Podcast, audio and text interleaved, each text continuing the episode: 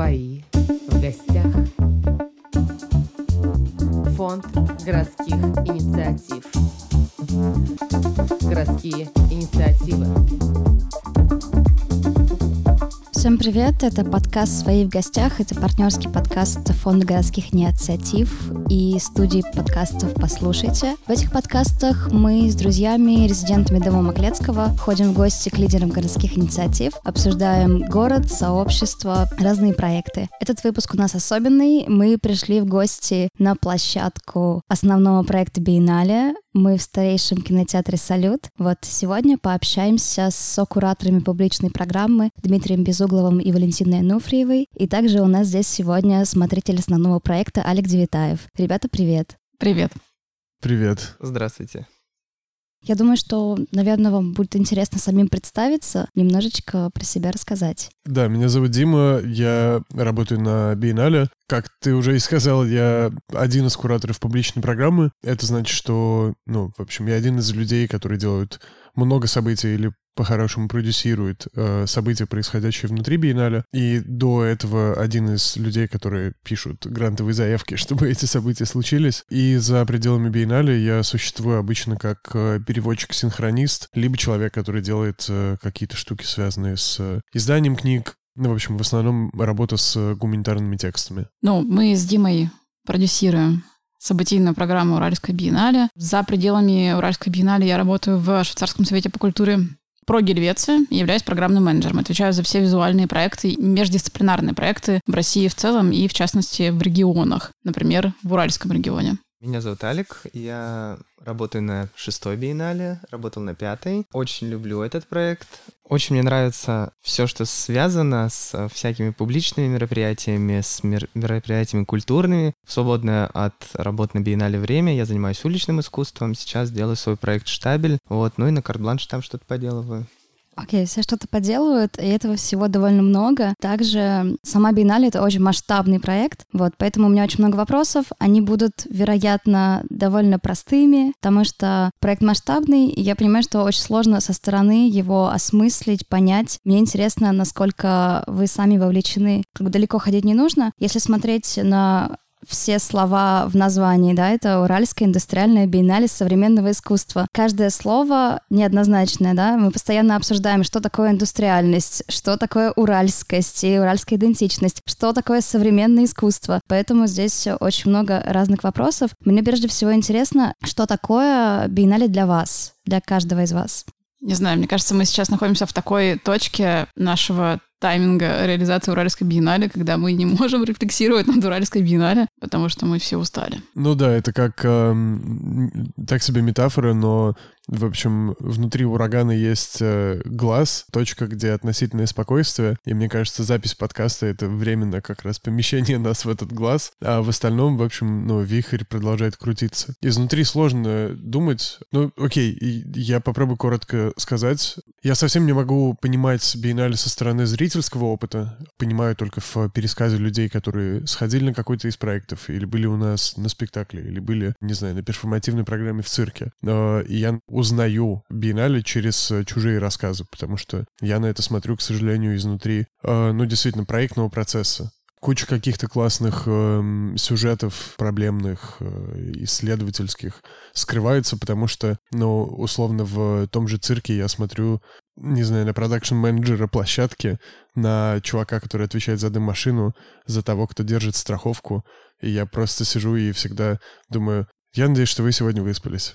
Я надеюсь, что сегодня, сейчас у вас все будет нормально, что вы будете хорошо себя чувствовать. Вот, в общем, смотрю на это исключительно как на сборку коллег, которые все время что-то делают, вот, и очень хочется, чтобы у них у всех хватило сил, выдержки и интереса ко всему. Я могу добавить к этому. В общем, почему, например, я стала работать на Уральской биеннале, потому что для меня это изначально было таким полигоном масштабного эксперимента. То есть такая игровая площадка по междисциплинарным проектам. И это в свое время мне было безумно интересно. Отчасти из этого интереса и возникли какие-то проекты, которые мы с Димой делаем, например, научно-театральная лаборатория. И это ну, правда, да, это такая игровая площадка, где ты пытаешься придумать какие-то классные проекты, которые работают сразу на несколько сообществ и пытаются как-то их соединить вместе, создать диалог, пространство для их взаимодействия. Вот, то есть для меня биеннале — это большой вот эксперимент по работе с сообществами.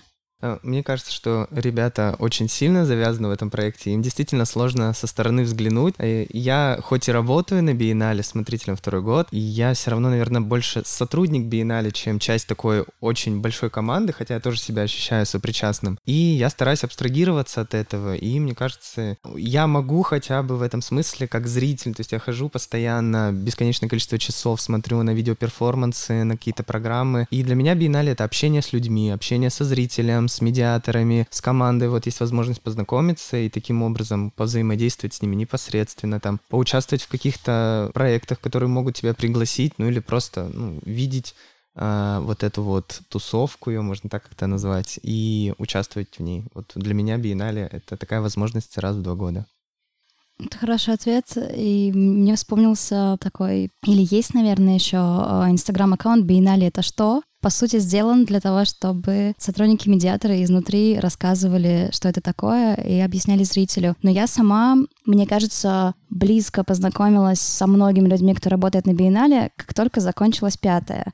Вот, поэтому у меня не было возможности ранее изнутри на это смотреть. А сейчас так получилось, что очень много сотрудников, участников, и так или иначе в моей жизни, как бы я с ними очень сильно соприкасаюсь. И у меня есть ощущение, я не знаю, как поправьте, если не права, потому что в прошлый раз э, у меня не было возможности за этим наблюдать, но сейчас я вижу огромнейшую масштабность. Очень много площадок, очень много событий, очень сложно понять, э, куда идти. Скорее так, даже не куда пойти, а куда поставить акцент, да, как расставлены акценты и на что обратить внимание. Вот, как вы скажете, это какой-то новый масштаб биеннале, который произошел, или так всегда? Ну, такой масштаб точно впервые, и каждый раз биеннале старается расти и в амбициях, и в вообще в реализации своей. И, честно сказать, даже мы внутри иногда путаемся, что происходит, и не совсем ориентируемся в календаре, потому что, правда, событий очень много, программ очень много, и справедливо, мне кажется, сказать, что вообще есть публичная программа, а, основной проект арт-резиденции, и в каждом этом направлении своя собственная событийная программа, потому что вообще это биеннале очень перформативная и с фокусом на события. Поэтому можно сказать, это все, все публичная программа отчасти, только не мы все ей занимаемся. И поэтому, да, очень сложно сориентироваться. Мы, например, ну, я, например, еще нигде не успела побывать даже. Ну да, у меня ограничивается опыт посещения Вомзом. В какой-то момент я наконец посмотрел «Салют» и посмотрел чуть-чуть цирк. Ну, далеко не все перформансы. Да, остальные площадки не видел. Про масштаб, э, мне кажется, пятая тоже была масштабная, и было очень много событий. Было всего две площадки, но акценты в них были чуть-чуть э, смещены. Мы также были в кинотеатре «Колизей» и в э, другом цеху оптико-механического завода, но у Шау Юй, которая курировала прошлый основной проект, была гигантская совершенно выставка. Туда какое-то невероятное количество работы было в, в Грохано, э, и с ее стороны, и со стороны художников и так далее. И событий тоже было много, просто не было такой вплетенности в город, какая есть сейчас. И мне, конечно, было бы очень интересно. Я очень хотел бы познакомиться с человеком, который был на Белой башне, сходил в Кривеческий музей, отправил э, письмо в будущее на почте. А, вот я знаком с этим человеком. Да, Он сидит с нами за этим столом. Так, Супер. Алик, расскажи, что это было, что это за опыт? На самом деле мне ну, сложно сказать, пошло это в плюс или в минус, некая децентрализация вообще выставки формата биеннале, но это большая возможность посетить массу новых мест, в которых я, например, не бывал. И уверен, что многие из нас не были. Например, у меня никогда не было повода пойти в Екатеринбургский цирк, то есть ни с архитектурной точки зрения, ни с какой другой. Биеннале я иду. А Белая башня, ну, на ней, естественно, был, но тут вот еще есть дополнительный стимул поехать на Уралмаш. И вот так вот каждая, каждая новая площадка, каждая новая проектная составляющая биеннале, она заставляет каждого зрителя найти что-то свое. То есть кто-то идет на перформанс, кто-то идет на выставочную часть, кто-то, ну, вот, иммерсивный перформанс в почте пишет вот это вот письмо в будущее. То есть в этом смысле биеннале, конечно, очень ориентировано на зрителя. Ну и по поводу того, что многие не были там, там, там, не понимают, что происходит, как попасть, я поэтому не только работаю на биеннале, я волонтерю на биеннале и советую многим, кто там будет слушать этот подкаст или вообще участвовать в биеннале, то есть волонтерить, приходить на разные площадки и так далее. И тогда будет большая вовлеченность, больше интерес, и ты сам будешь больше знать, э, куда пойти и что делать. Ну, а насколько здесь, какие точки входа Да, помимо того, что ты можешь волонтерить, если ты на биеннале не работаешь, но тебе хочется быть причастным, что еще можно поделать? Не знаю, общаться с людьми. Приходишь в любой бар, э, начинаешь разговор. Ой, а вы слышали про биеннале? Ой, а там такой вот э, арт-объект, и вот ты уже вовлечен, тебе уже интересно, если ты видишь человек, который тебе там импонирует, или который ты уважаешь, и он был там, ты тоже идешь. Вот, про- просто общаться с людьми, мне кажется. Ну и вообще точкой входа является событийная программа. Лекции, воркшопы, мастер-классы. Ты приходишь первый раз, например, и, не знаю, попадаешь на какую-нибудь интерактивную игру, которая вот, например, будет у нас сегодня посвящена этике э, в технологиях и в создании беспилотных автомобилей. Э, может быть, ты никогда не слышал до этого о биеннале, но тебе интересна эта тема, но ты приходишь на эту площадку и думаешь, ага, биеннале, интересно. Ну и начинаешь больше погружаться в контекст. Я, я просто согласен с комментарием Алика в том, что говорить с людьми, которые либо ходят, либо работают, э, в общем, как-то ловить их в тех же местах, где они проводят свободное время, потому что эм, мне еще кажется, что во время биеннале свободное время любого сотрудника биеннале равно разговоры о биеннале. Вот, и этим тоже можно и нужно пользоваться. Можно я еще маленькую корректировку вставлю? Вообще, биеннале до по-моему, пятой биеннале, она была, в общем-то, отчасти такого же масштаба, потому что у нас была параллельная программа плюс спецпроекты. Параллельная программа, она вовлекала институции города, которые под тему биеннале предлагали что-то свое. Поэтому, в принципе, у нас уже было, была такая ситуация, когда огромное количество площадок в городе так или иначе задействованы в программу биеннале. Единственная разница сейчас в том, что сейчас про это рассказывается в едином контексте. То есть это все площадки основного проекта. До этого так, к сожалению, не получалось, поэтому у нас было, не, было неровное информирование, и мы были вынуждены отказаться от этой программы, потому что мы не могли уделить ей достаточно внимания. Ну да, и резиденции всегда отвечали за масштаб. То есть как только они запустились на второй биеннале, это сразу была большая очень сеть городов, и там уже просто менялись принципы работы. Э, экспонируются ли объекты только в городах резиденции или делается какая-то сборная экспозиция сейчас. И вот команда, которая пришла сейчас с куратором э, Вовой Селезневым, они, наверное, унаследовали одну вещь. То есть они сделали сборную итоговую выставку, но таким принципиальным жестом было смещение и эта выставка не в Екатеринбурге, она в Верхней Пышме. Все объекты остались на тех, э, в тех пространствах, где они были реализованы. И в этом есть наследование программе, как ее задумывала Женя Чайка. В резиденциях этого, э, ну, этой биеннале этого года э, тоже есть очень сильный и очень, мне кажется, такой мужественный ход. Во-первых, начать работу сильно загодя, и по-хорошему, мне кажется, сверхидеальный посетитель биеннале — это человек, который еще проехал все маршруты, и с июня ездил по всем городам и смотрел все открытия, потому что, ну, программа развертывалась прям как мини-сериал. Не знаю, сезон один mm-hmm. Кыштым, там сезон два Черноисточинск. Полевской. Да-да-да, ну Полевской это уже, это уже прям э, финальные буквально. Mm-hmm. Там забастовка сценаристов была короткая, а потом вот Полевской сделали. Ну вот mm-hmm. если обращаясь э, снова к терминологии и говорить про индустриальное, в Уральской индустриальной биеннале, то мы обычно говорим, что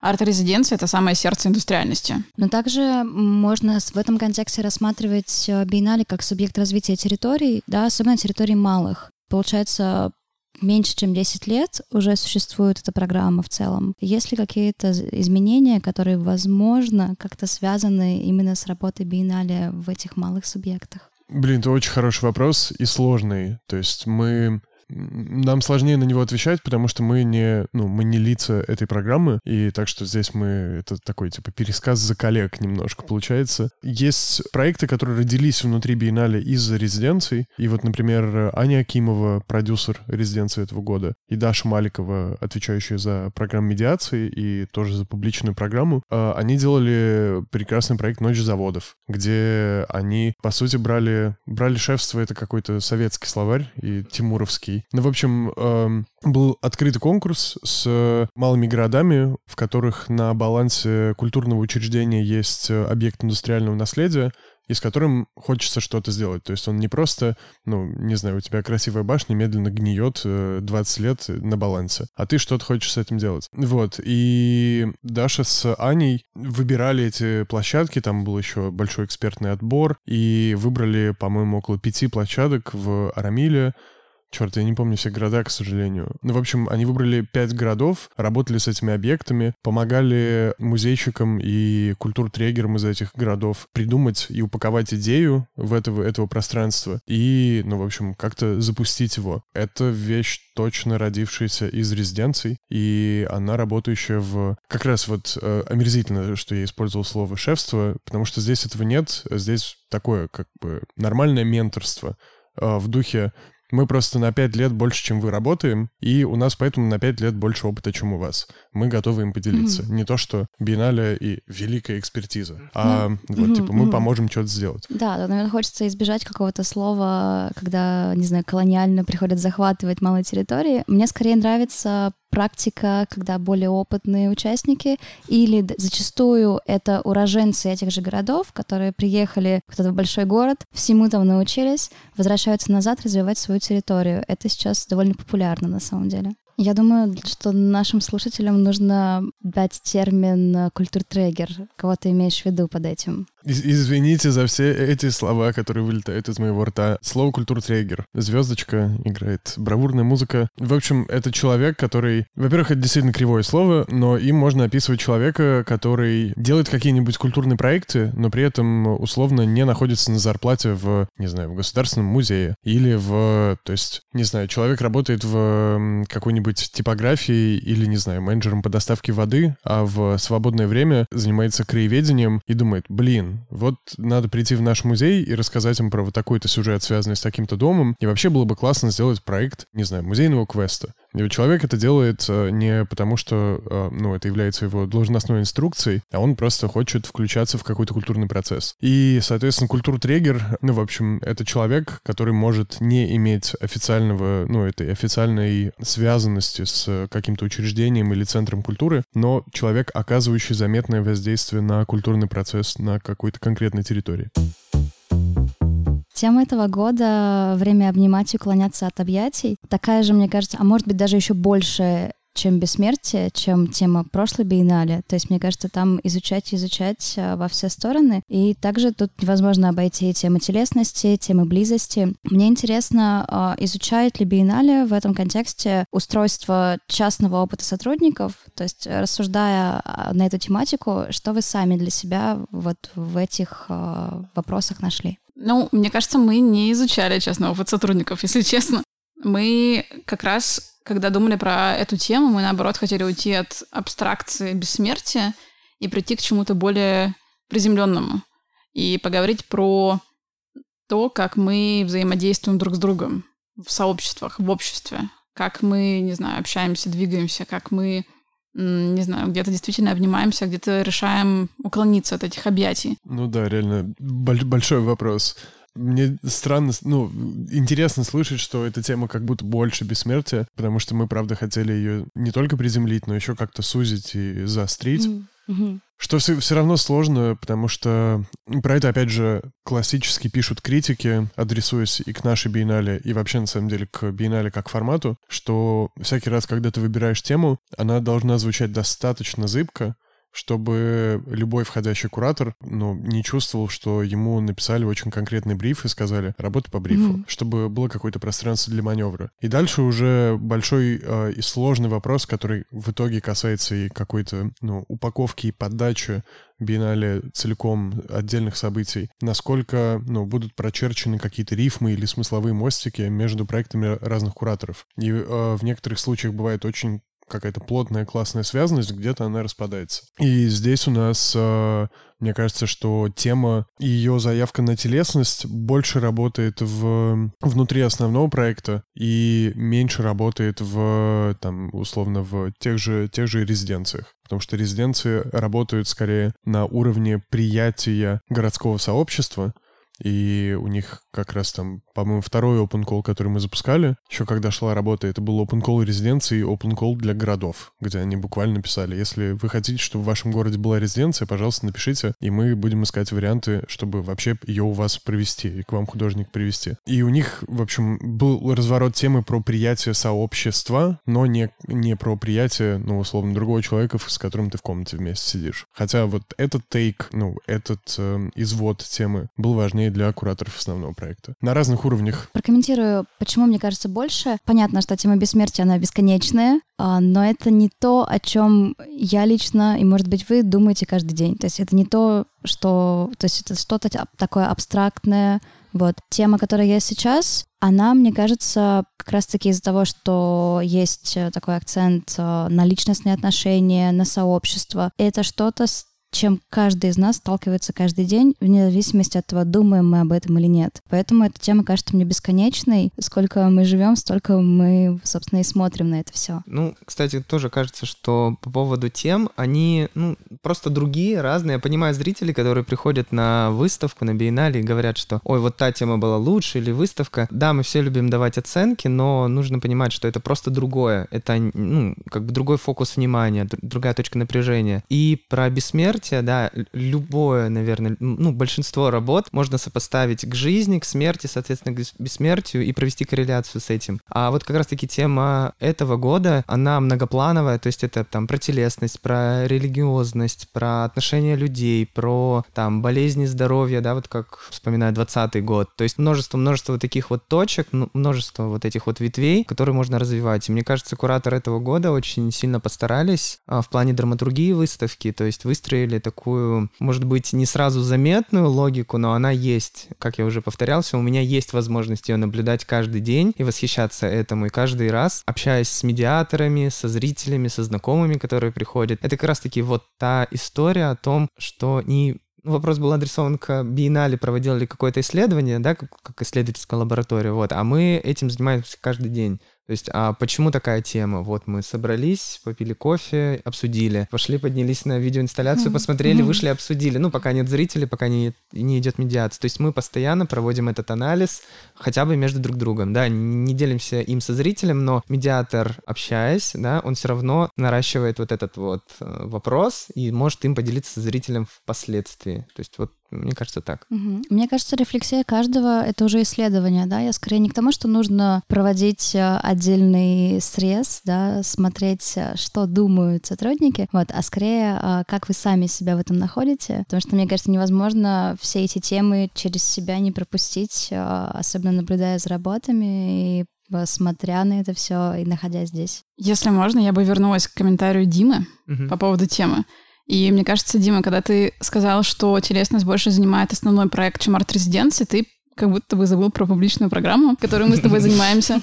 А, потому что вообще мы, когда с тобой думали про тему, мы очень много думали про телесность и непосредственно про социальную хореографию. И как как раз-таки мы перемещаемся, двигаемся в пространстве, как мы совершаем какие-то рутинные действия ежедневно, и как мы, например, не отражаем их даже. То есть это что-то на уровне автоматизма, и что сейчас нам приходится постоянно про это задумываться, то есть менять какие-то свои рутинные привычки. А, и при этом у нас как раз в программе есть целый цикл, называется «Ближе к телу», который рассматривает телесность с научно-популярной точки зрения, и перформативная лаборатория 28 способов думать и двигаться, которая как раз работает непосредственно с местным перформативным танцевальным сообществом, и они в своем процессе, в своей лаборатории трехмесячной, они исследуют телесность и перформативность, то есть что это для них сейчас. Ну, также в, в, во второй части темы «Уклоняться от объятий» я помню, когда в прошлом году вышел первый вообще релиз, э, объявили тему биеннале, там также сквозили в этом пресс-релизе и темы, условно, эти новые веяния, которые есть у нас в обществе, это движение МИТУ, э, новая этика, то, что тоже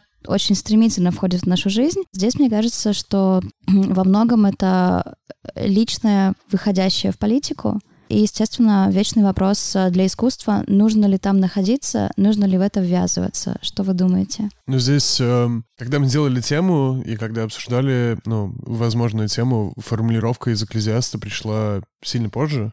И в первой версии это не было темой, это было направлением, но оно звучало как раз как право на прикосновение. И поводом, который натолкнул на, ну, на, в общем, на, на эту мысль, были как раз скандалы в танцевальном э, сообществе и, ну, обвинения крупных хореографов в том, что они позволяли себе ну, в общем, всякие гадкие вещи. Ну, и за этим стояло, в общем, как отделить рабочий жест от нерабочего, как отделить диагностический жест от, э, ну, в общем, того, который нарушает твои границы. Такой большой вопрос, ну, обратил нас к тому, как вообще, ну, мы маркируем взаимодействие с другими людьми. Условно говоря, вот мы же позволяем э, тетечкам, которые делают УЗИ, там, вываливать эту жижу нам на живот, а потом елозить какой-то штукой, и, типа, это совершенно окей, так и должно происходить. Но если кто-то попробует на улице, там, не знаю, тебя похлопать по плечу, и даже без этой жижи просто начать трогать твой живот, ну, в общем, будут вопросы.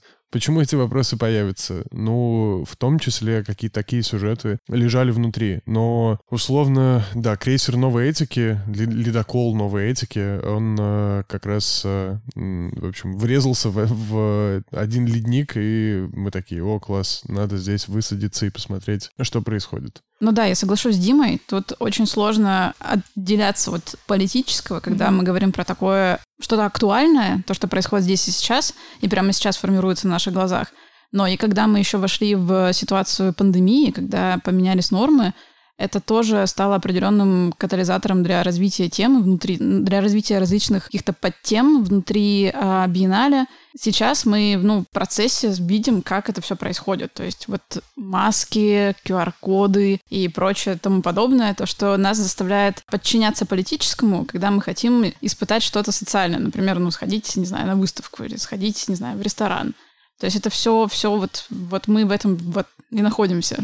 Ну и я, наверное, хотел добавить, что при этом, э, мне кажется, ловушка э, вообще любых больших культурных проектов — это условно, когда критики пишут «Ого, какое прозрение, какое внимание к будущему, какое внимание к моменту, так совпала тема с тем, что происходит сейчас». На деле и да, и нет, ну, то есть это в вашем видении эти mm-hmm. вещи совпали, но процесс был другим, и мы внутри решаем несколько иные задачи. То есть, у, условно говоря, у команды не было внутреннего показателя эффективности стать упоминаемыми как ковидная mm-hmm. биеннале. Mm-hmm. Нет, ну, так получилось, но там внутренние задачи были, были несколько иными. И здесь э, долгий сюжет с э, тем же цирком, который начался летом с э, поста Алисы Горшениной. Это как раз там другое столкновение с э, новой этикой, которая тоже довольно четко обозначила, что условно мир современного искусства не равно мир активизма. Проект, который идет, ну и двигается, в общем, сообразно своему проектному графику, э, не может в одночасье превратиться, не знаю, в какой-то такой большой плакатный инструмент. Угу. Выставка должна быть выставкой, и, ну, чтобы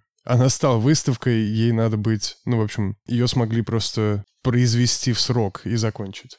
Тут я добавлю, что скорее не мир современного искусства не равно активизм. Большой проект современного искусства не равно активизм, потому что в современном искусстве довольно много активизма. Да, это, ну, более корректная штука. Но здесь тоже такой, получается, интересный внутренний сюжет, что в работе над темой мы оттолкнулись от прецедента, который, ну, спровоцирован изменяющимися, ну, этическими границами. Потом это, в свою очередь, переводится в довольно хорошо и сложно драматургически простроенную экспозицию, и потом в процессе подготовки этой экспозиции мы вылетаем на случаи, которые также можно маркировать как, ну, по-хорошему, случай из, э, ну, тоже очень зыбкое определение, но все равно как бы новые этики. Так, ну, короче, интересно получилось. Интересно. Ну, в любом случае, мне кажется, что активисты — это одиночки. Я тогда передам слово Алику и потом скажу другое. Не по поводу одиночек, по поводу активизма хотелось бы, ну, добавить тоже, да, по случаю этого года на биеннале, а, точнее, связанный с тематикой, связанный конкретно с выбором одной из площадок. Один из художников, не буду называть его, он вполне себе известен, просто чтобы не, не, не добавлять упоминаний. А он решил высказаться на тему площадки цирка, да, как многие там поддержали, не поддержали. В общем, вопрос сложный, не будем его мусолить. На памятнике архитектуры сделал свою работу, связанную с цирком. Вот, то есть мы все о ней знаем. И это больше даже была направлена критика не конкретно на биеннале, а конкретно на площадку. А художник хотел рассказать о том, что это вообще на самом деле длинная история, скажем так, дрессировки художников и зрителей в Екатеринбурге. То есть он поднимал такой более масштабный вопрос. То есть, что уличные художники стали больше уходить в галереи, в современное искусство, что они якобы сформированы вот этой средой, то есть на самом деле, ну, есть такое понятие типа true, не true, да, ну, там, true рэпер, true writer и так далее. И он как раз-таки хотел вот об этом заявить, что на самом деле никакие мы не независимые, нелегальные и так далее, вот, некий комментарий. То есть он поднимал такой... Ты имеешь в виду работу на здании ГТСИ? Да, работа Ага. на здании ГТСИ. Вот, естественно, так как у нас как бы практика фестиваля подразумевает, что полный карт-бланш, то есть мы ни в коем случае никогда не подвергаем художников цензурированию или еще что-то. То есть если художник сам выбирает путь самоцензуры, то есть это, ну, его как бы м, критерий работы с пространством. И ну вот такое вот э, получилось высказывание, которое неким образом, может быть, даже разделило мнение или кого-то там оскорбило или еще что-то. Ну вот такие вот вопросы поднимать. Не знаю, нашел ли он какой-то ответ. Он попытался его в Фейсбуке как-то поднять этот дискус, у него он не очень получился, но в целом вот такая потребность у него была. То есть Я Ну, видела, что... Там целый трактат, да, в Ну. трех частях. А, не на знаю, Фейсбуке. я бы ну, отреферировал, потому что все равно могут быть люди незнакомые с, со случаем. В общем, и если я верно помню, там даже два художника, что, в общем, э, первый — это Мейк Мейкович или Антон Мейк Польский. Довольно, ну, не довольно, а просто, ну, значимый для российского Мгм. уличного искусства и для теоретического, ну, говорения о современном э, уличном искусстве. Автор, э, если я верно помню, он еще занимался партизанингом, в, который, не знаю, в начале десятых был, можно сказать, библией осмысленного и критического городского искусства. Вот, если кому-то будет интересно, у него действительно в трех постах есть разворачивание тезиса о как раз прикормленности, дрессуре, да, мира, совре- ну, уральского современного искусства. Я, не знаю, хотел даже прокомментировать, если можно. В общем, там есть очень крутые наблюдения, которые, если, если бы, в общем, там были другие глаголы, которые не выражают столь жесткую негативную оценку. Эм- эмоционально нейтральные глаголы, если бы там были, это, ну, вообще было бы очень классным просто базово докладом о центрах влияния, о узлах взаимодействия. Но, в общем, это дико эмоционально заряженный текст. А Если вы не любите, когда вас колотят эмоциями по голове в текстах на Фейсбуке, тогда, возможно, не читайте. Если вы можете разделять эмоции и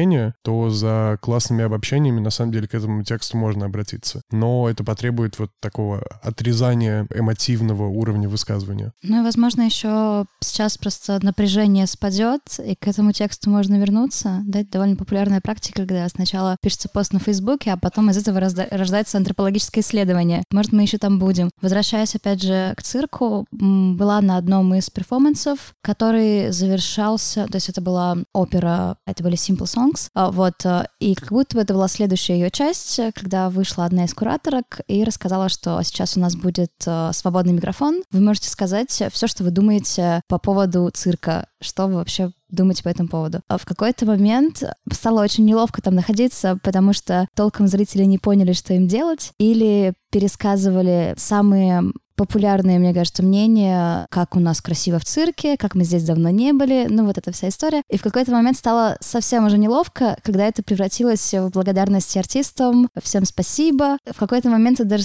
стало похожим на стендап. То есть я была готова увидеть кого-то, кто начнет э, продавать гаражи, звать на свои события и так далее. Вот, то есть мне кажется, что в какой-то момент, когда спало напряжение, или его было так много, вот, что я почувствовала себя не знаю, в, в цирке сама, потому что все стало фарсом на самом-то деле. Ну и, возможно, там просто была та аудитория, которая не, не была центром институциональной критики. То есть там были просто зрители, которые просто пришли на перформанс, которые, возможно, даже не знают про конфликт.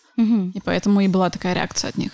Вероятно, да, тоже может быть. Но, с другой стороны, это же все обсуждение в интернете гораздо интереснее разворачивалось, а там тоже были простые комментаторы, которых мы не знаем. Ну да, это правда. Но здесь, э, на самом деле, отсюда можно выйти на классическую и всегда интересную головомойку внутреннюю нашу, а как понять вообще путь посетителя и в какой момент человек для себя решает, что я посмотрел биеннале.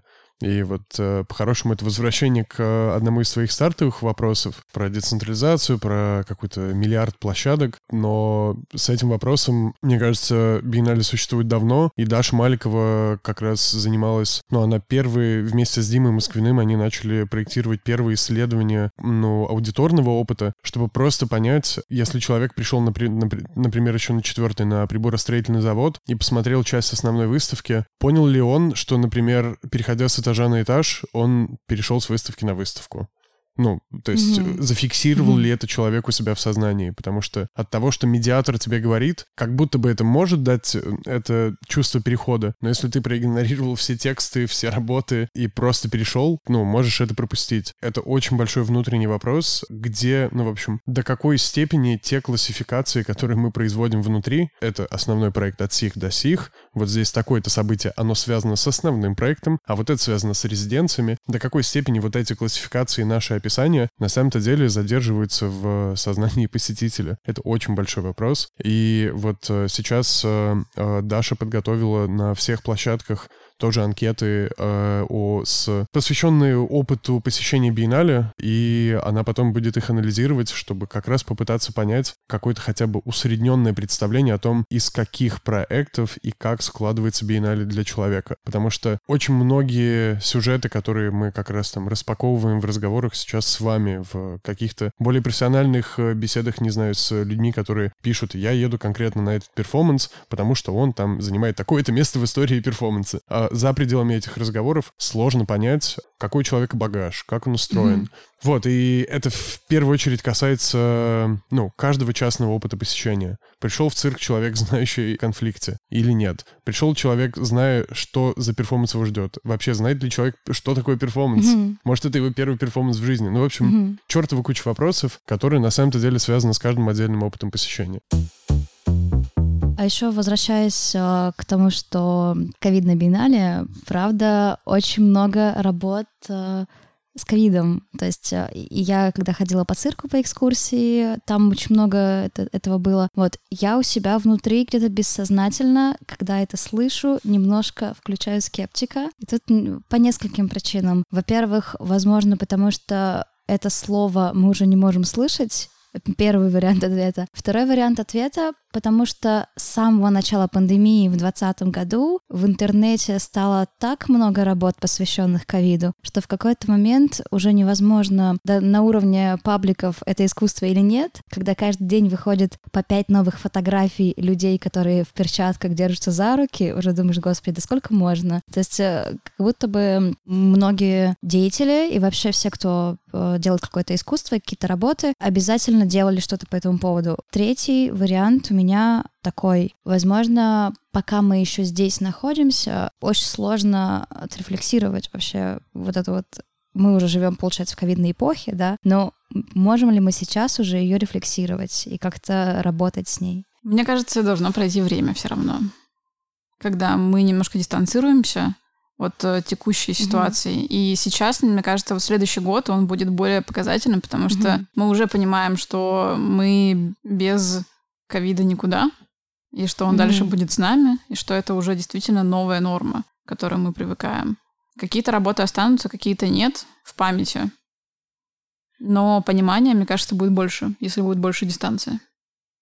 Ну да, я, наверное, соглашусь с этим. Но еще хотел бы добавить, что довольно мало работ э, прямо связаны с пандемией или каким-то образом, ну, зацеплены на нее. Но, условно, на заводе те же графические листы Кавачи — это, на мой взгляд, единственная прямо говорящая работа о пандемии, потому что это наброски художника, который в один в локдауне. Там буквально план выражения и содержания очень сильно сходится, но все остальное так прямо об этом не говорит. Вообще, мне кажется, что искусстве довольно много примеров работы с идеей изоляции, которая может быть вызвана совершенно, ну, какими-то другими факторами. Но да, к базовому вопросу про осмысление я соглашусь с Валей и с тем, что точно нужна дистанция, потому что дистанция, которая еще позволит не скакать между режимом «О, Господи, это катастрофа, уничтожающая всех», Мне кажется, QR-код не работает, я сейчас молоко не смогу купить. Мгм. То есть э, нужны какие-то промежуточные показатели между ну, бытовыми поломками и вот этим чувством какой-то бес- беспредельной катастрофы, которая в то же время, ну, не знаю, как у вас, э, у меня я прямо остро ощущаю, что, э, не знаю, если я открываю утром какой-нибудь The Bell и вижу очередной антирекорд по смертности, Мгм. с одной стороны, секундная у меня прям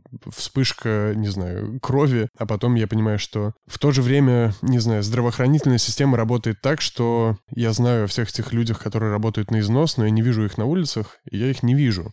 И поэтому я в целом продолжаю жить свою абсолютно бытовую жизнь. И это очень, ну, такой странный разрыв, потому что что-то очень плохое происходит все время, но я этого практически не вижу. А если я начинаю это видеть, то потом начинается другой большой разговор в тех же медиа про алармизм, нагнетание обстановки. Мгм. Как, не знаю, э, Костюченко, когда выкладывал свои репортажи из э, красных зон, э, было какая-то чертова куча комментариев про то, что зачем вы нам это показываете? Это же ужас. Вы Мгм. что нас нагнетаете? Она Мгм. говорит, чуваки, я вас не нагнетаю. Это происходит каждый день, вы должны это видеть. Вот. а, И это все какая-то близость, которая, ну, в общем, нет, мне кажется, классных, ну, хотя бы не классных, просто промежуточно работающих сценариев, которые позволяют тебе это чрезвычайное положение перевести в режим нормы, так, чтобы тебя не болтало между ужас-ужас и вот какой-то такой бытовой штучкой. Ну вот если еще возвращаться к биеннале, мы довольно долго думали о том, стоит ли вообще ее проводить в этом году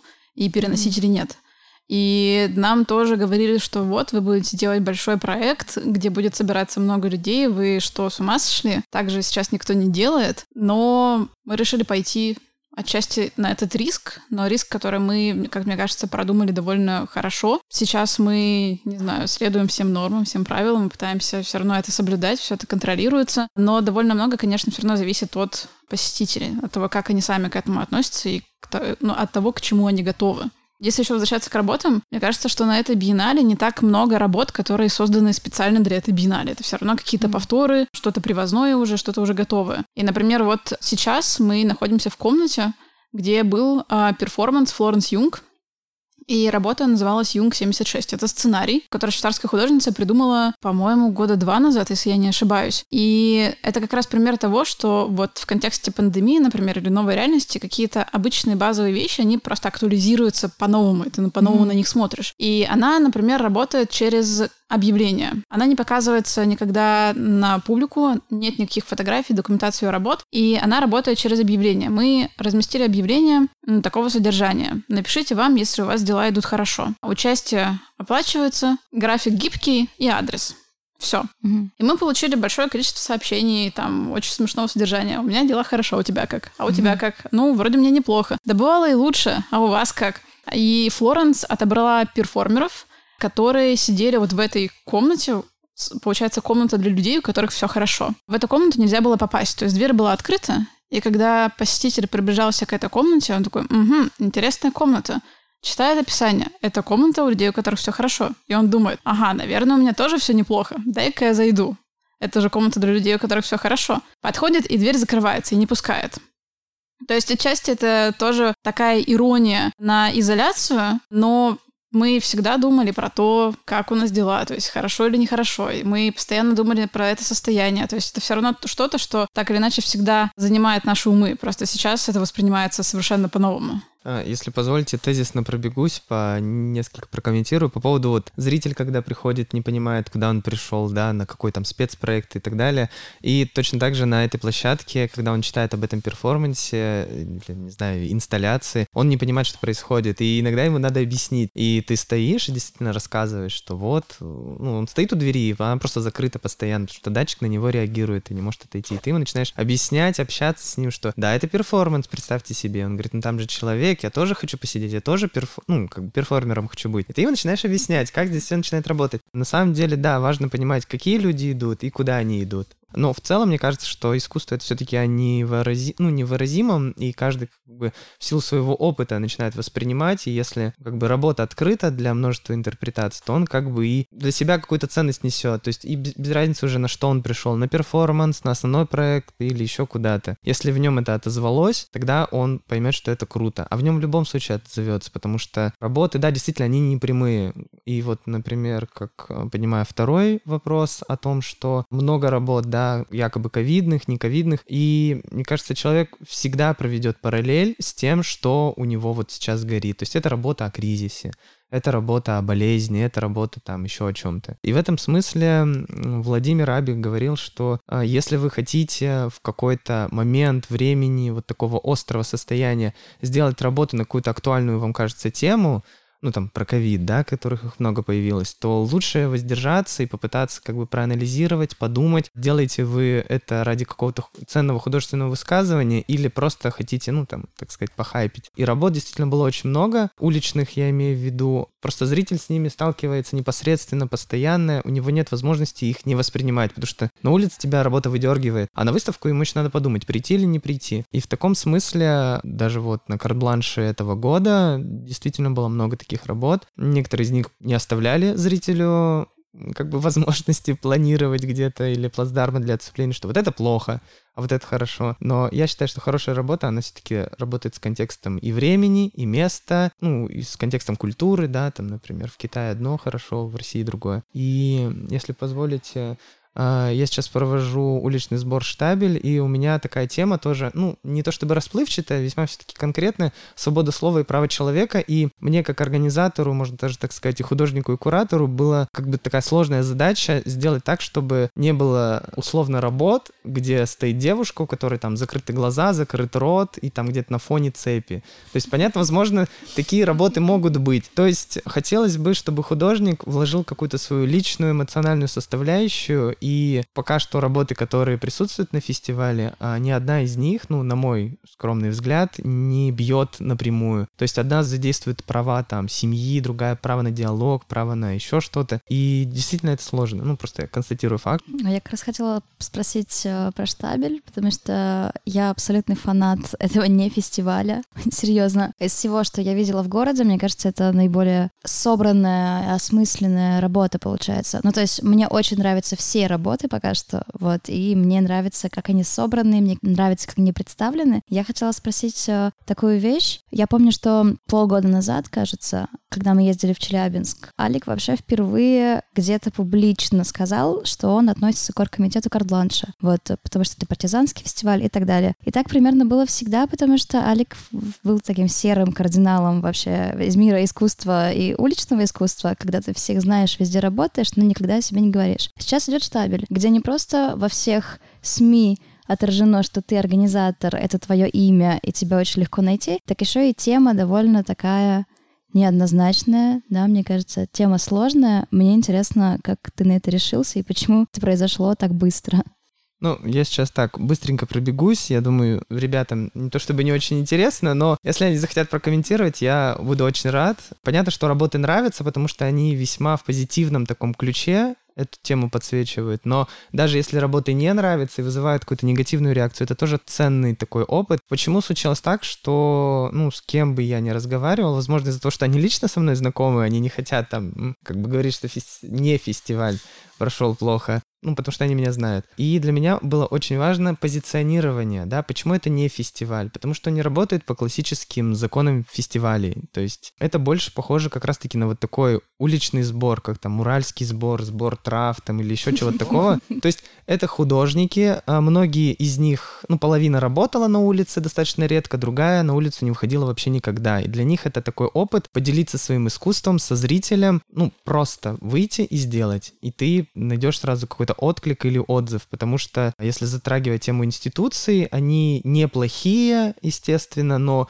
у многих художников, особенно начинающих или наоборот, которые давно рисуют, они в каком-то смысле разочаровались, возможно, им сложно прийти в институцию как-то, а понять, что они достаточно открыты, вот. И я говорю, пойдемте на улицу, сделаем. И оказалось, что много художников, авторов, перформеров и так далее готовы к этому и прям хотят. Есть такой запрос. И если, например, затрагивая тему лаборатории молодого художника, да, которая проводится в ГЦСИ. Тоже очень интересно. Восемь из участников, которых я пригласил, а я об этом не знал в списке, естественно, оказалось, что восемь из них подали заявку на лабораторию молодого художника. И я понял, что я точечно попал в те места, то есть запрос был, и я его как-то вот себе осознал и сформировал. И последнее, наверное, по поводу работ. Для меня очень важно охватить максимально полно все возможные художественные практики, ну, которые я как бы у этих авторов наблюдаю. То есть, например, Анна Снегина, которая работает с гранитным щебнем, да, в арт-галерее Сценарий представлены ее работы.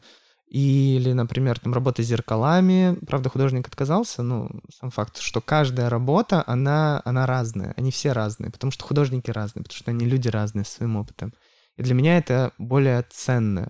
Не, не важно, какие будут работы. Мне главное, чтобы люди, которые хотят что-то сказать, они могли выйти и высказаться. А что по поводу анонимности? Некоторые авторы захотели остаться анонимными, это, соответственно, их право, и они могут остаться, и... а другие считают, что они не делают ничего предосудительного, на самом деле так и есть, поэтому без зазрения совести мы подсвечиваем их аккаунты, там ставим геометки, пожалуйста, приходите, смотрите работы, Потому что все-таки позитивная повестка превалирует. Мне сложно прокомментировать, потому что я в городе практически ничего не видел, пока видел только что-то онлайн. Сейчас мне стало немножко стыдно, поэтому я буду, э, мне кажется, адаптирую немного маршрут, чтобы посмотреть, ну, вещи в городе. В целом я просто просыпаюсь и иду пешком либо до офиса, либо до салюта. Вот, и все. Обычно мой маршрут такой. Сейчас mm-hmm. я попробую его адаптировать. Ну, в этом смысле э, штабель, как раз-таки ориентируется на то, что в каждом районе будет по одной работе, и такой небольшой инсайт, две работы появятся как раз возле салюта,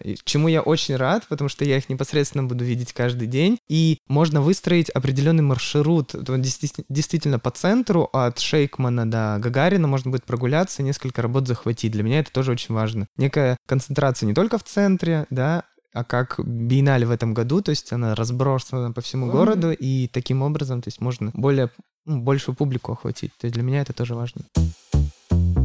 У меня был вопрос. Я посмотрела, чем вы еще занимаетесь в жизни. И в целом я замечаю, что у практически каждого сотрудника биеннале огромный какой-то послужной лист, э, чем они еще занимаются, разные проекты и большое количество работ. На время биеннале, если Алик, наверное, по ночам делает все эти работы, у вас получается делать что-нибудь еще, кроме биеннале сейчас? Помимо фестиваля, да, что связано еще с исследованием аудитории, да, со зрителем, вот поднимался вопрос, что, он понимает и что он хочет. Мы еще на пятой биеннале завели такой ироничный телеграм-канал «Исповедь смотрителя», да, который э, я тоже тоже веду, и мне помогает э, еще один сотрудник биеннале, тоже пятый и шестой. Правда, сейчас из-за штабеля некоторые такие сбои в постоянных публикациях, но в целом это как раз-таки та же реакция, непосредственная, прямая зрителя. То есть я вижу по этим сообщениям в чате, когда кто-то рассказывает, что вот пришел зритель и там просит, чтобы его сфотографировали там в середине салфетки. То есть он не понимает, что с объектом нельзя так взаимодействовать. То есть есть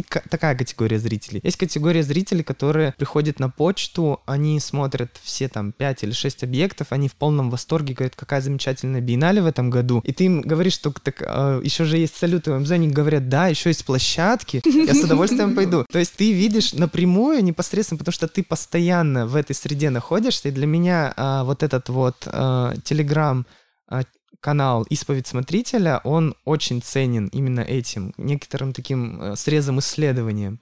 Вот. Ну и, собственно, там всякие смешняшки бывают. Ну, мы с Димой больше успели, на самом деле, чего-то поделать до старта биеннале. В процессе подготовки, например, в начале этого года мы выпустили две премьеры. А научно-театральной лаборатории проект «Тысяча лет вместе», которая у нас была mm-hmm. в в, в рамках пятой биеннале. Я забыл уже, что это было в этом году даже. Да, это было в этом году. апреле выпустили премьеру в Архангельске, и этот э, спектакль сейчас находится в репертуаре Архангельского молодежного театра. И чуть позже, в мае, выпустили онлайн-премьеру в Красноярском музее «Центр мира» совместно с фестивалем... Как Локальные истории. Локальные истории, да. Да, да. А, и книгу еще выпустили. А еще книгу выпустили, да. Но это все было в самом начале года, когда еще не наступила какая-то горячая пора. Параллельно летом я курировала театральную часть проекта МЖК, молодежный жилищный комплекс, которому 80 лет исполнялось в прошлом году. Проект много раз переносился, поэтому тут, к сожалению, да, не было шанса оставить это, потому что mm-hmm. надо было все равно это реализовать, и приходилось это совмещать. И в течение лета у нас несколько раз проходили перформансы в, в квартирах жильцов МЖК. И это были такие камерные маленькие эксперименты. Там было довольно ну, такая ограниченная возможность для посещения, потому что квартиры все равно небольшие. Максимум 10 человек могло посмотреть этот спектакль. Но было Интересно. Хотя, конечно, было тяжело совмещать. У меня такая рубрика по, по волнам моей памяти. Биенналь же работает э, во многом еще и как э, активная практика вовлечения аудитории, да, активная практика вовлечения людей. Вы помните вот этот первый момент, когда вы столкнулись первый раз в жизни с биеннале, как это вас вовлекло и почему? Ну, у меня в памяти еще свежие эти, потому что ребята, смотрю, задумались. На самом деле я существовал в Екатеринбурге, то есть я не жил, то есть я не знал вообще, что проходит восхитительная вот там масштабная выставка мировая, что у нас там есть куча фестивалей и так далее. И у меня резко это все навалилось, то есть я узнал о ГЦСИ, стал ходить на выставки, узнал там про ячейку и так далее. И просто знал, что вот в девятнадцатом году, ну, с Ночи музеев, наверное, тогда узнал, что будет биеннале, что обязательно нужно на нее попасть всеми правдами и неправдами. Я был не уверен, что я смогу на ней работать, поэтому я пошел волонтером туда. И это было ожидание, которое оправдало себя. То есть, ну, вот я вот таким образом познакомился. То есть резко и вот, вот бесповоротно, если так можно сказать. Очень быстро. Да. Мне рассказывали просто часть медиаторов, э, с кем-то я сейчас общаюсь, кто-то просто попробовал себя как медиатор на пятой биеннале, говорили о том, что специально шли туда, потому что вот ты сидишь дома всю жизнь, любишь искусство в одного, а хочется какое-то тебе комьюнити, вот. И, по сути, быть в команде Биеннале и быть причастным, мне кажется, это очень хорошая точка и хорошее пространство для того, чтобы познакомиться с большим количеством э, схожих тебе по духу людей. Ну, я познакомилась с Биеннале скорее через деятельность э, ГЦСИ, и в первую очередь я работала там, не знаю, со школы, с университета.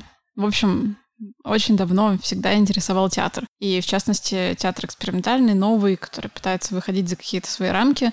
И в то время реализовалась перформанс-платформа Уральской индустриальной биеннале. Ее куратором была Ольга Комлева.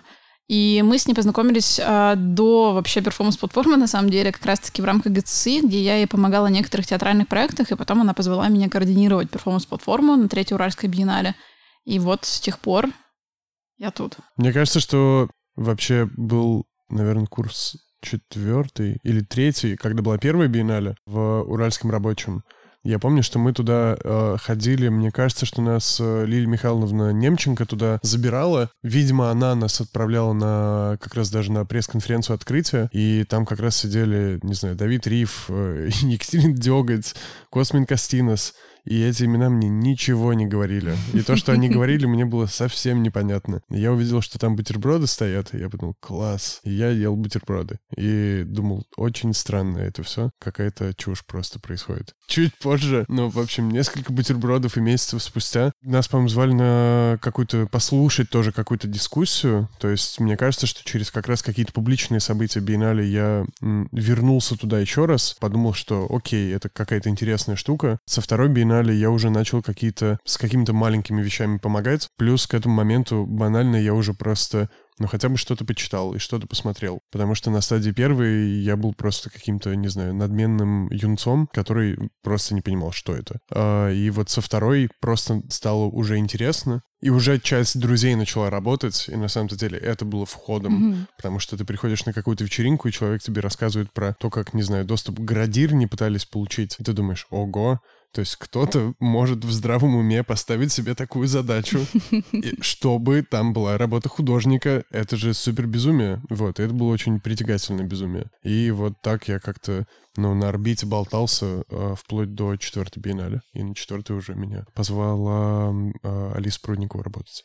Мне кажется, я даже вижу какой-то плюсы и как биеннале работает над сообществом, потому что все маргинальное, что мы делаем, выросло оттуда. Вот, то есть я просто познакомилась с ребятами в тот момент, когда была мысль что-то сделать еще.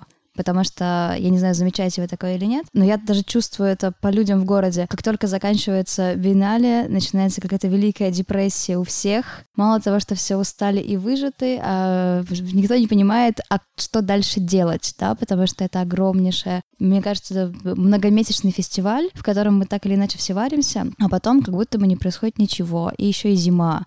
Вот, э, и с этим как-то очень тяжело бороться. Мне кажется, что на почве этого в прошлом году и получилось, да, получилась маргинальная ночь, потому что сотрудники, медиаторы, смотрители, волонтеры просто собрались и поняли, что ну мы не можем этот год сделать без биеннале. Но потом также примерно оно все и разошлось. Ну да, потому что биеннале это такая машина, которая мчится, и просто когда она останавливается по инерции, все равно тебя как бы продолжает тянуть вперед.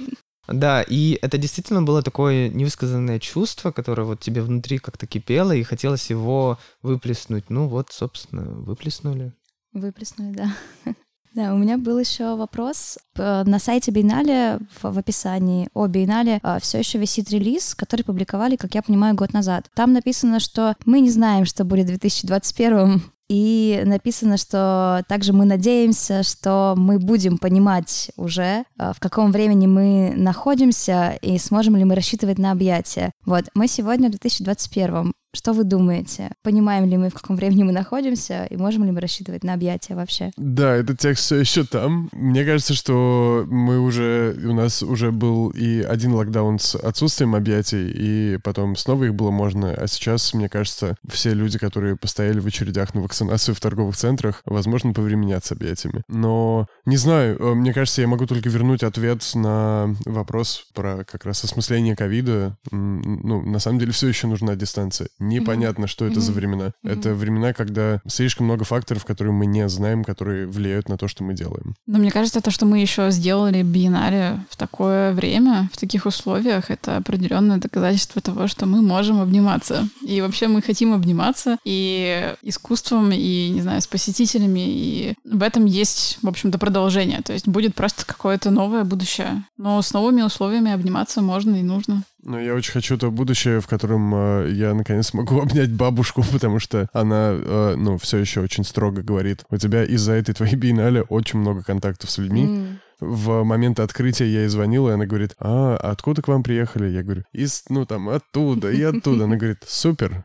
То есть... Не, приходи, да. Давай ты не будешь приходить. да, и, ну, и я не приходил. Вот, у меня опасная обратная сторона биеннале, что с бабушкой я вижусь только во дворе. Мы курим сигарету и расходимся. Я ни разу не ел бабушкин ужин уже полтора года. С объятиями, я считаю, как со всем остальным. То есть, ну, просто, видимо, нужна какая-то мера пока что. То есть не в большом количестве, а вот как бы дозированы. А, ну всего хорошего понемногу ты думаешь. Угу. Осознанное объятие. Да, осознанное объятие, это хорошо. Вот получается, что я думаю, что к тому, я не сильно умею считать, но мне кажется, что к тому моменту, как этот подкаст выйдет, биеннале приблизится к экватору, да, и мне кажется, это то, что... Экватор в эти выходные. Да, в да. эти выходные. Да, вот прямо сейчас. Мы прямо сейчас на экваторе. Окей, okay, то есть 31 октября мы на экваторе биеннале. Да. Хорошо. Это время 14.32. Осталось, получается, всего половина. Да, то есть еще целая половина поработать, но тем, кто хочет посмотреть, только половина посмотреть. Мы можем с вами для зрителя расставить какие-то топы, да, куда точно нужно успеть прийти до начала декабря до конца всего. Да, мне кажется, что мы все это время говорили, ой, мы не успели посмотреть, тут сюда не успели сходить. Вот, мне кажется, что Алик должен сказать, потому что он все видел. Хорошо, но мне интересно, а, что видел Алик, да, чтобы он нам рассказал, чтобы вы рассказали, что в публичной программе вы еще готовите, да, чтобы можно было позвать туда наших слушателей? Ну, я считаю, что если э, выставка в сценарии еще не закончилась, а она тоже где-то близится к концу, и это отличная возможность посетить э, некоторую такую рефлексию прямо во время выставки. То есть художники получили отказ, они осмыслили это, создали да. целое общее высказывание. И то есть это действительно редкая возможность не после выставки в каком-то там зине или еще в чем-то обсуждении, а пойти посмотреть сейчас на основной проект, пойти посмотреть на а, вот этот вот спецпроект, вот. И я считаю, что идти надо в Синару обязательно. По поводу Синары, я уверена, что последняя неделя выставки, это будет э, дата 12 ноября, да, там будет концерт Десман Газманова, как да, э, главная группа всех отверженных художников. Но только если не продлят э, локдаун для учреждений, потому что Синара, Центр, они не являются по документам музейной площадкой, поэтому сейчас они не работают до. 7 ноября. Вот, с 7 до 12, значит, можно... Таким вот образом считаю, что в Синару надо идти. Плюс есть отличный телеграм-канал Урал Биеннале. Ну, что если вы, например, только на Инстаграм подписаны, подписывайтесь на Телеграм. Там прям очень подробно каждый день описан, какие интересные события там можно наблюдать, сколько это все стоит, где это все проходит. Очень удобно. Сами смотрители каждый день туда заходят и как бы наблюдают за этим. Вспоминают, а где я сегодня работаю, ко скольки мне. Да, да, да. Вот. А по поводу публичной программы, что еще планируется, это ребята, конечно, вот скажут. Но у нас продолжаются регулярные показы спектакля «Непрерывное отображение». Это спектакль «Прогулка», где каждый слушатель, зритель помогает в исследовании та- того, как жители пользуются городским пространством и как они относятся вообще к городу. Сейчас у нас показы проходят один раз по субботам в 5 часов. И старт у нас в ГЦСИ на Добролюбова 19А. А максимальный размер группы 6 человек, поэтому надо успевать записываться. И спектакль, да, у нас будет идти до 5 декабря включительно. Помимо этого у нас продолжается научно-популярный цикл «Ближе к телу», и у нас будут интересные лекции от специалистов из Скалтеха и ИТМО, на самом деле про разное, то есть там про математическая модель поведения толпы. Ну да, там суть э, цикла. Мы на самом деле взяли текст э, кураторов основного проекта и от- разрезали его на ну, какие-то ключевые тезисы как раз про частное тело, про взаимодействие массы людей в городе, как, в общем, архитектурное пространство нормирует ваше взаимодействие. Из этого всего вот э, Лена Родионова и Алиса Воробьева из э, агентства «Неон» э, собрали такую большую лекционную программу и программу воркшопов. И у нас там есть даже переклички более такие нюансированные с основным проектом. К примеру, был перформанс и, собственно, вот легендарная салфетка, в которой все хотят фотографироваться и ходить по ней. Это работа Хукт Шейла Камерич. И у нас есть пересечение, будет в как раз 12 ноября, по-моему, воркшоп по вязанию водой. Ну, то есть он будет проходить в лаборатории, и можно будет прийти и, ну, учиться вязать водой. Так интересно звучит, что, мне кажется, все придут. Это Чудесно. отбитая довольно штука. У нас б- будут э, еще кинопоказы. Мы делаем кинопрограмму как раз в салюте и периодически по, ну, к сожалению, отключаем одну из работ, э, но, к счастью, вот используем салют как кинозал. Это происходит по воскресеньям в 4, и у нас э, э, вот сегодня мы смотрим фильмы арт-резиденций, а дальше у нас э, такой, в общем, призрак фестивальных программ «Салюта». Мы будем показывать и корпорацию «Святые моторы», и «Иваново детство», Тони Эрдман. И вот самый, мне кажется, большой вызов — это, конечно, трудно быть богом на большом экране. Ой, я смотрела в кинотеатре его, я помню. Вот. И я знаю лично нескольких людей, которые, ну, пытались в одиночку и не справились. Может быть, хотя бы в кинозале это получится. И это такая программа, которую, ну, вот Леша Бочаров специально курировал и собирал как такой поклон фестивальному прошлому салюта. В конце ноября у нас будет концерт ансамбля современной музыки «Интертекст», а заключительный концерт музыкальной лаборатории, как и финал нашей лаборатории перформативных практик 28 способов думать и двигаться. Все вот это мы планируем показать на финисаже, то есть 4-5 декабря, ну, 3, 4, 5. То есть у нас как раз это раз финальная неделя, мы вот в ней хотим сконцентрировать все результаты наших долгих лабораторных практик. И частично тоже, может быть, выпустить даже первые э, результаты исследования спектакля «Непрерывное отображение», то есть чтобы мы уже подвели какие-то итоги. А, еще у нас будет, э, помимо, извините, то вязание водой, то эм, у нас есть совсем радикальный заход на территорию дистанцирования. Есть э, в общем, старожилы помнят, э, как на пятой биеннале в э, «Рюмочная мелодия» э, прекрасный, прекрасный человек из Брюсселя ставил залихватскую восточную музыку. Вот, в общем, Даниэль Бланга Губай, потрясающий совершенно куратор, занимающийся перформативным искусством, делает у нас в начале декабря, то есть в самое завершение биеннале, проект э, «Телепатическая школа». Это несколько дней, в общем, такой, по сути, открытой радиостанции, где он э, будет говорить с художниками и исследователями, которые занимаются историей телепатии, вот, и философскими основаниями. Моментом, когда наука серьезно решила, что телепатия — это все-таки too much, и кажется, это не часть большого научного знания, и он раскапывает историю этого всего. И мы будем делать вот проект «Телепатическая школа», чему мы, не знаю, очень радуемся, потому что Даниэль сам по себе интересный очень куратор. У него дикая там выборка, ну, людей, которых он, которых он приглашает. И это довольно классное высказывание на тему дистанции, потому что телепатия — это как раз ты, не покидая пределов собственного тела и не используя ничего, кроме него, передаешь, не знаю, человеку другому, не знаю, что он черт. А еще в ноябре будет большой съезд но не ЦК КПСС, конечно. Тех э, ребят, которые занимались площадками арт-резиденции, Дима делает как раз вторую часть симпозиума, посвященную осмыслению этих, этих практик, и приедут э, представители площадок, в общем-то, на которых и работали художники.